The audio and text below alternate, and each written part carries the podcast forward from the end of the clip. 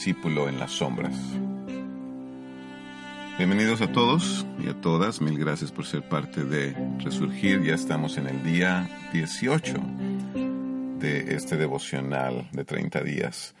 Como siempre, es un gusto saludarles. Mi nombre es Alberto Machuca y el día de hoy estaremos uh, iniciando nuestro devocional en el libro de los Hechos, en el capítulo 1, verso 21, que dice así.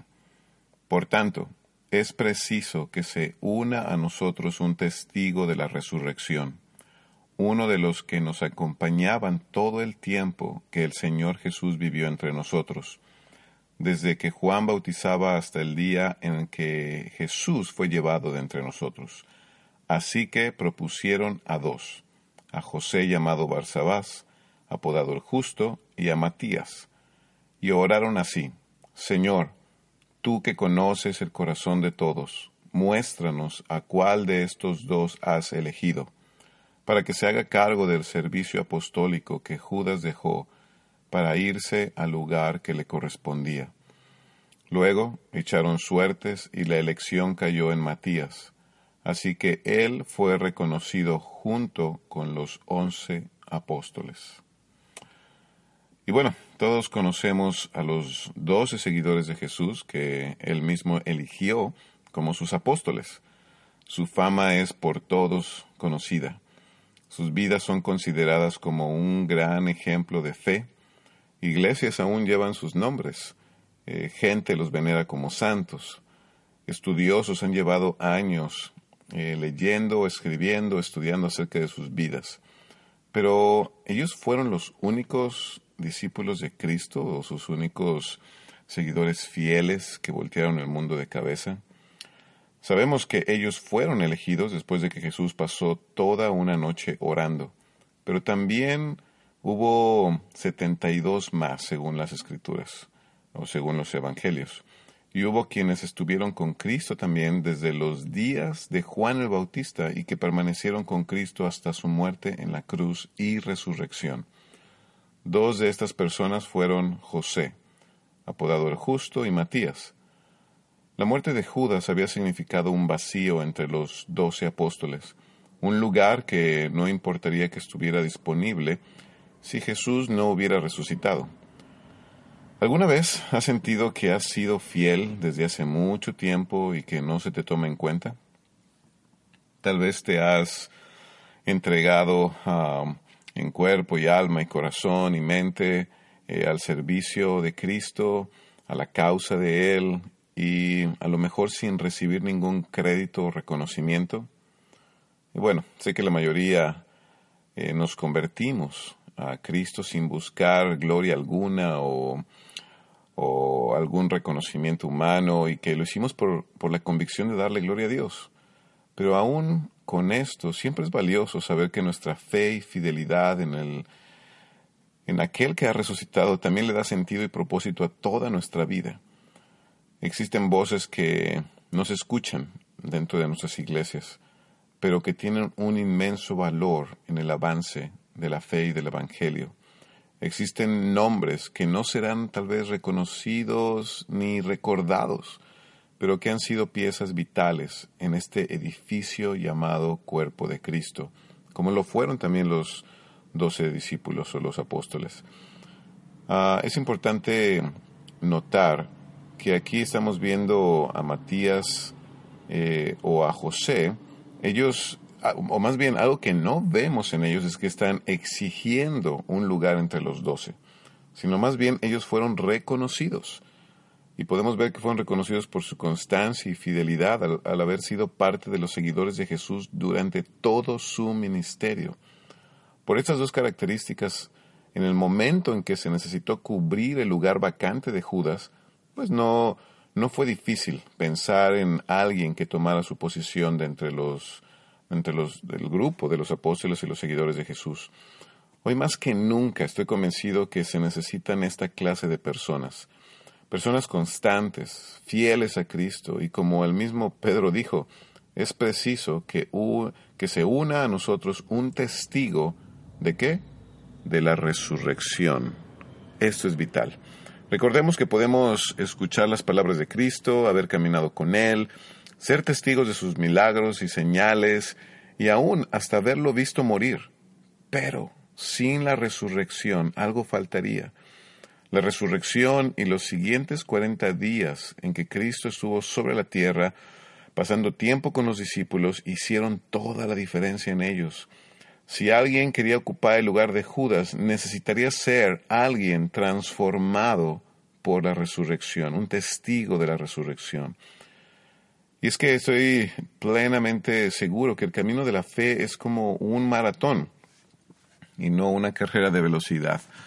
Hace, lo he compartido en algunos otros episodios de este podcast, pero ya hace cinco años que tomé la decisión de comenzar a correr, eh, primero por, porque me sentí muy inspirado por la cultura deportiva que hay en esta ciudad, aquí en Boston, donde se celebra uno de los, tal vez el maratón más importante del mundo, que es el maratón de Boston, que hace, hace unos días eh, pasó.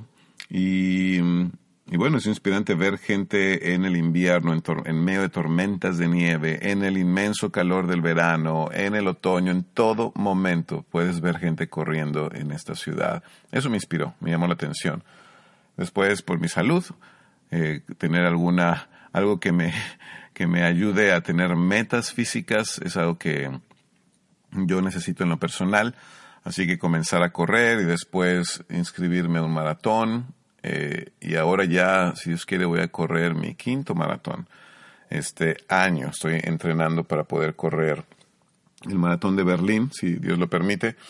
Y bueno, siempre es eh, un... Todo el entrenamiento es una gran experiencia de constancia, de dedicación, de disciplina, de, saber cómo invertir el tiempo. Ah, y así yo puedo ver la fe, mi, mi propio camino con, con Jesús que no es una carrera de velocidad, no es algo en donde solo doy mi mejor por un momento, por un instante, un año o dos. No, es algo en donde necesitamos aprender cómo seguir constante en un mismo paso y hasta tal vez acelerar en algún momento dado, pero continuar sin que, sin que acelerar nos queme. Y creo que eso es lo que ha pasado con muchos cristianos que conozco, que dieron mucho de sus vidas, mucho de su tiempo, pero en algún momento se quemaron, se alejaron, perdieron la fe, o tal vez están ahora en esta tumba de la que hemos estado hablando. Pero si estás ahí hoy, bienvenido seas, porque somos muchos los que hemos estado en ese lugar y hoy queremos recordar que el camino de la fe es más parecido a un maratón, una carrera de larga distancia. Y es que también podemos compararlo como entrar a ver una película o leer un libro que solo puedes entender si te quedas al final de la película o terminas de leer el libro. Haber sido testigos de la resurrección hizo que estos dos discípulos tuvieran la oportunidad de ocupar un lugar trascendente en la historia cristiana. Ellos entendían esto. Estos dos ah, seguidores de Jesús sabían, ok, yo me quedo aquí, esto es un maratón, yo quiero ver el final, y seguían allí constantes. Y en el verso 25 de lo que acabamos de leer dice, para que se haga cargo del servicio apostólico que Judas dejó para irse al lugar que le correspondía. Al final sabemos que Matías fue el elegido para el cargo, pero la Biblia aclara que esta posición era para servir como apóstol. Esto le aseguraba, ¿qué crees que le aseguraba? ¿Sabes qué? Le aseguraba una muerte, una muerte por causa del Evangelio por la historia cristiana eh, sabemos que la mayoría de los apóstoles murieron por su fe, por predicarla. Eh, tal vez, aunque no sabemos mucho de la historia de Matías, puede ser que él también pagó el mismo precio.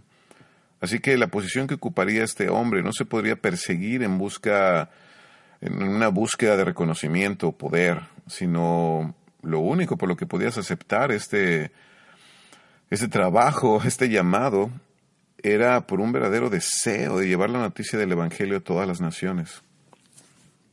Estoy convencido que hoy más que nunca se necesitan personas que hayan permanecido fieles a Jesús a pesar de lo duro, de lo duro de su muerte, por ejemplo, en aquel momento, del oscuro del sábado, que, que no sabes qué esperar, ¿no? Cuando Jesús había muerto un, día y al siguiente día había lleno, eh, solo había dudas y preguntas, pero siempre saben esperar a que llegue el domingo, el domingo de resurrección.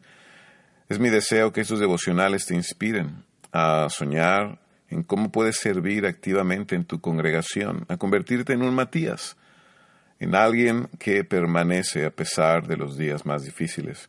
Necesitamos más gente que haya pasado por la duda y siga buscando respuestas. Se necesitan traidores que sepan llorar y ser transformados por la resurrección como lo fue Pedro. La iglesia está hambrienta de gente que esté lista a servir y a ocupar lugares importantes, aunque por mucho tiempo, ah, tal vez antes hayas estado solo viviendo en el anonimato o tu nombre no se escuchara mucho o hayas servido solo en las sombras, por nombrarlo de una manera.